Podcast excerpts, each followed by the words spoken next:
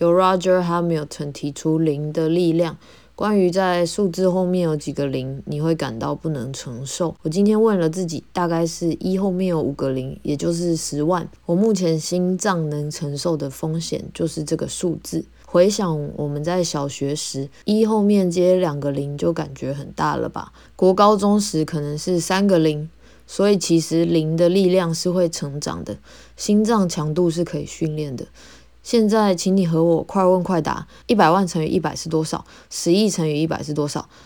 答案是一亿与一千亿。有很快答出来吗？很好，去习惯想象这些数字，明确掌握之间的关系，以及感受他们能做到的事，我觉得都是增强零的力量的方法。假设我在二十岁就每个月存两万，一年存下二十四万，三十岁时我也存了两百四十万了。很多事，当我们能去厘清时，是比原以为的单纯的。